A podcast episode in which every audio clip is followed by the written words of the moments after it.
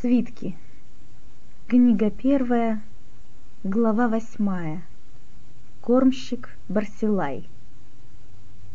Когда сюрикена столкнули в трюм, он, скользнув животом по деревянной лесенке, угодил сверху на что-то мягкое. Тело под сюрикеном злобно зарычало и зашевелилось, пытаясь стряхнуть с себя неожиданную тяжесть. Человек, на которого упал сюрикен, встал и попытался схватить обидчика за горло. Караванщик отвесил ему крепкий удар в челюсть. Свалку прекратил молодой курносый детина. Он легко разнял противников и указал сюрикену свободное место рядом с собой и стариком лет семидесяти. «Меня зовут Рекша. Я мечник», — представился детина — и рассказал историю о том, как корабельщики напоили его в портовой таверне до бесчувствия, а потом он очнулся в трюме в кандалах и узрел над головой железную решетку люка. У мечника Рекши дома остались жена и дети. Он часто вспоминал о них.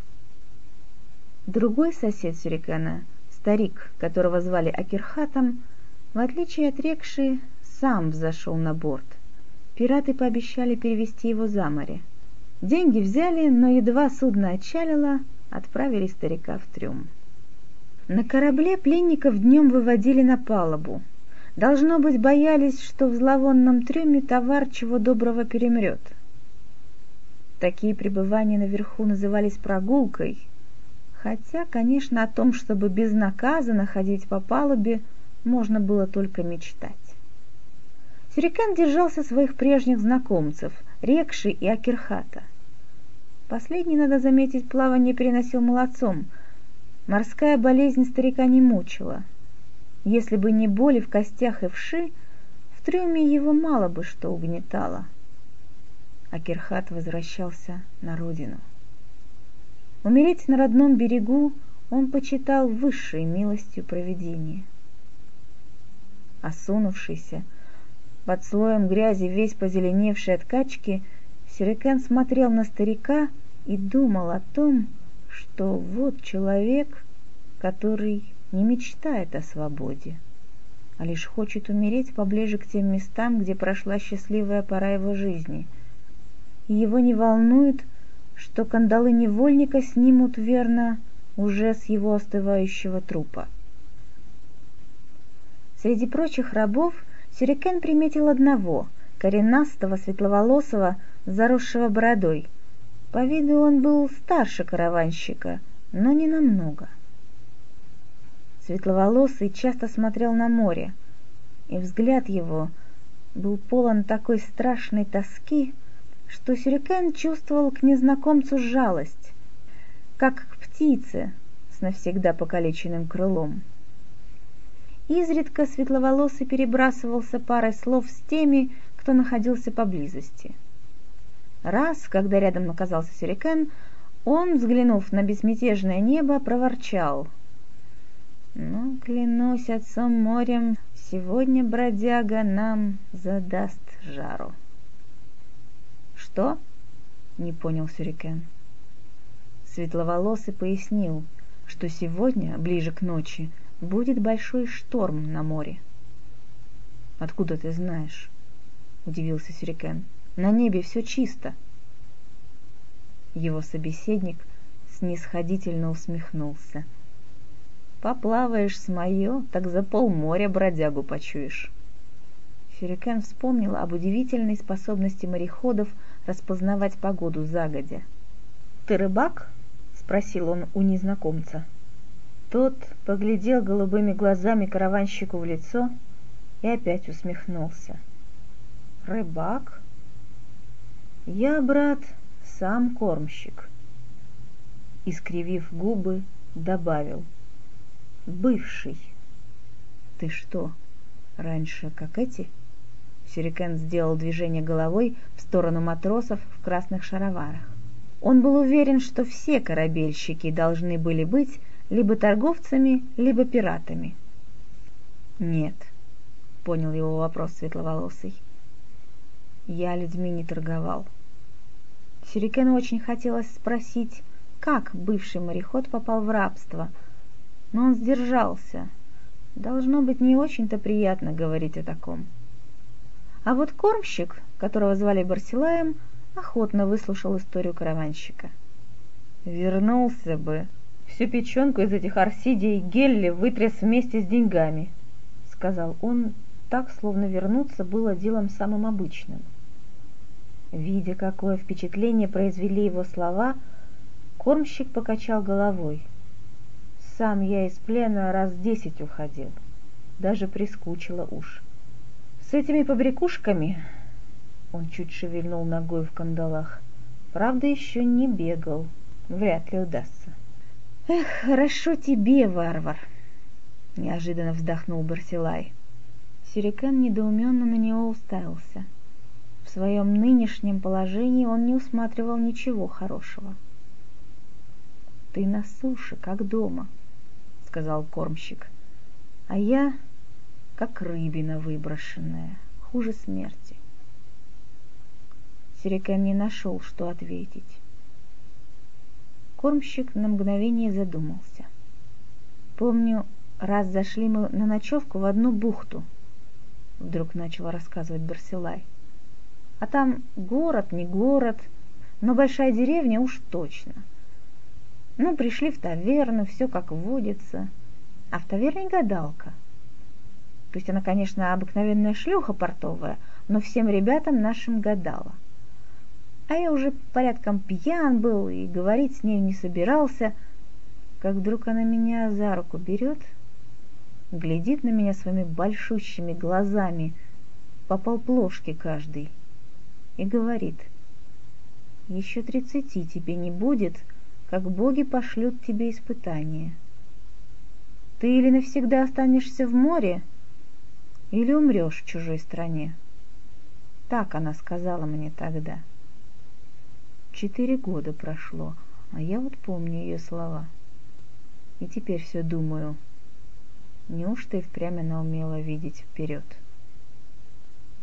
Барсилай замолчал, пристально глядя на волну. Чутье не обмануло бывшего корабельщика. Вечером действительно поднялся сильный ветер, и качка усилилась а ночью в самом деле разыгрался шторм. Ничего страшнее Сюрикен прежде не видел, хотя он и знал, что на палубе, скользкой, кренящейся, то и дело захлестываемой волнами, вот где страшно. Но и в трюме было не лучше. Доски, всего лишь доски в четыре пальца толщиной, удерживали свирепый натиск ревущей морской утробы. Человеческие тела, потеряв опору, перекатывались от стены к стене. Рабы в ужасе призывали своих богов. Трюм наполнился жуткими завываниями.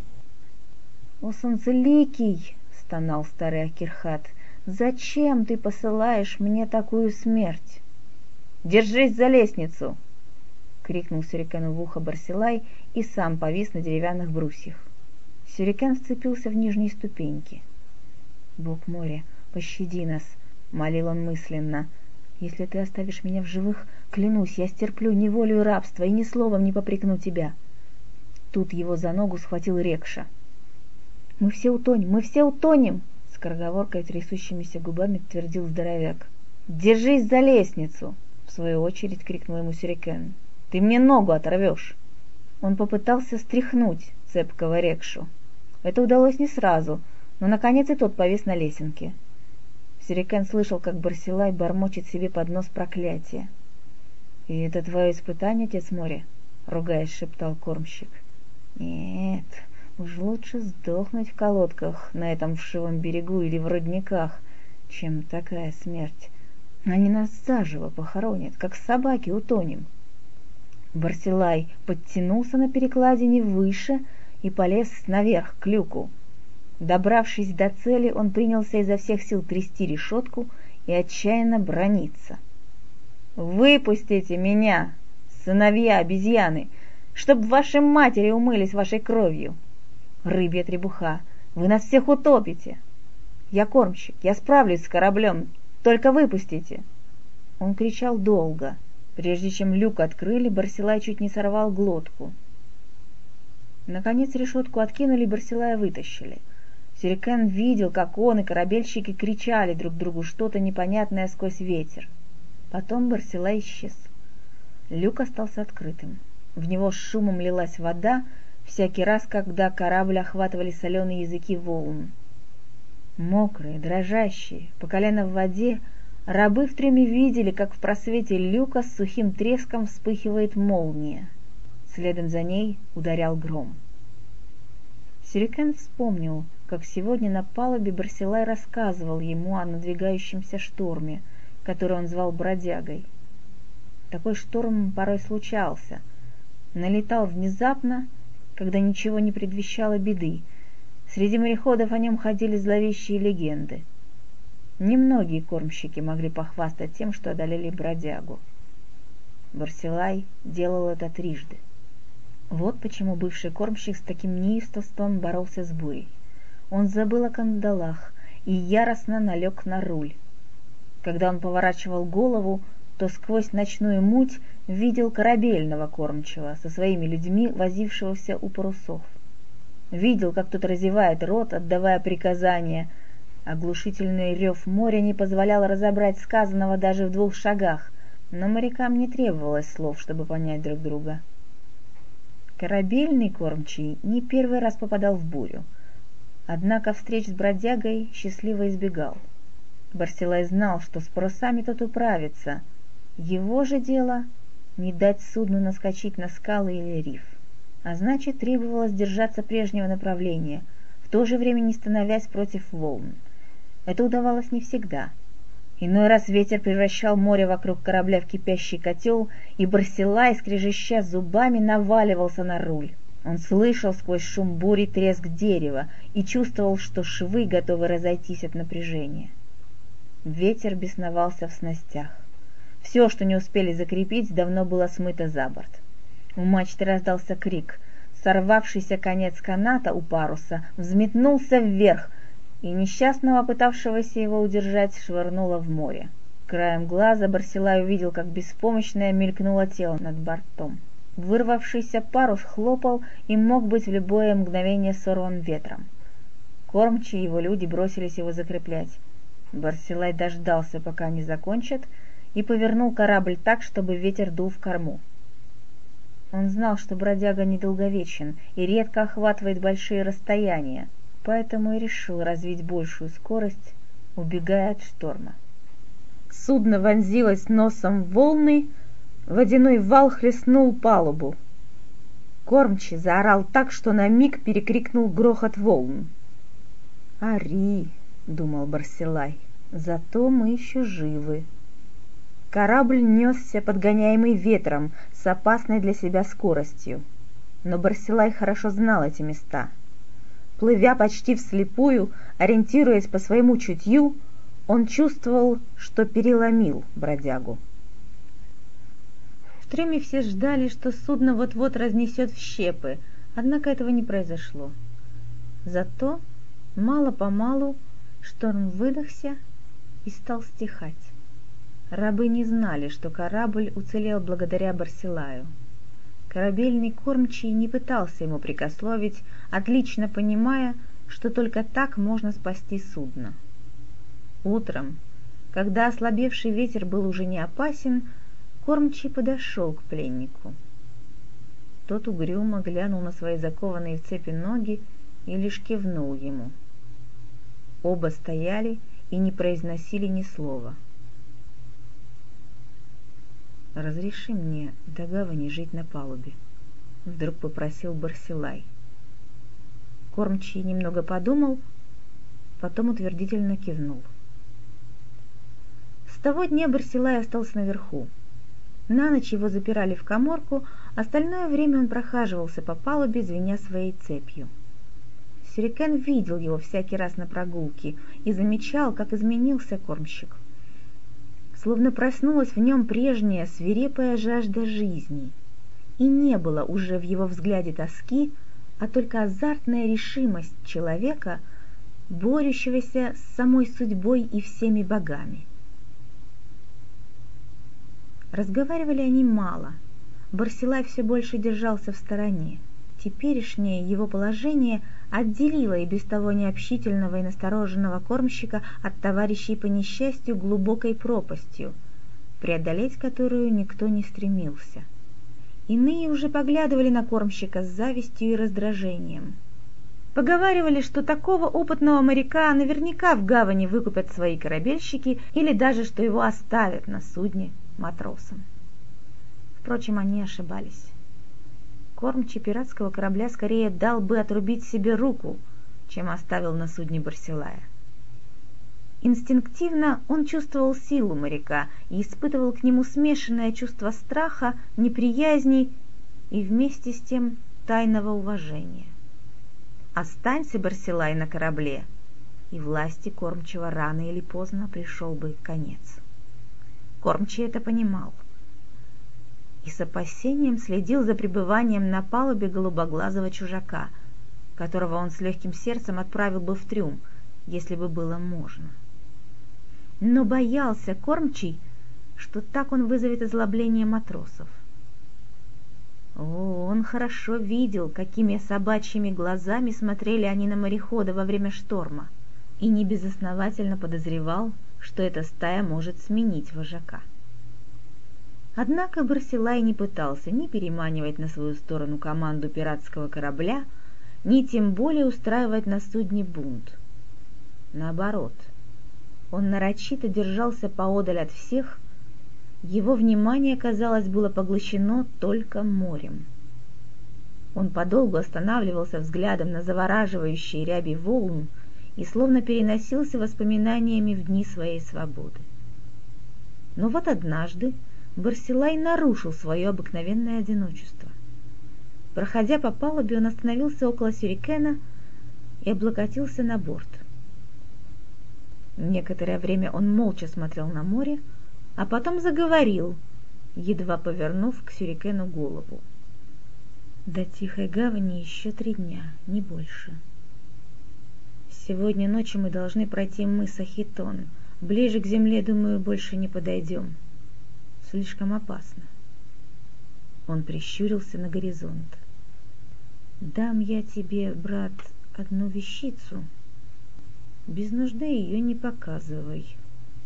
Но людям, у которых встретишь такую, можешь смело доверять. Сложи-ка руки на коленях. С этими словами Барсилай как бы невзначай хлопнул караванщика по плечу. Сирикен почувствовал, как скользнуло что-то железное вниз по коже, под рубахой, скользнуло и упало в ладонь. «Прощай», — тихо и серьезно сказал Барсилай. «Вряд ли еще свидимся». Усмехнулся в бороду и отошел, повернулся спиной.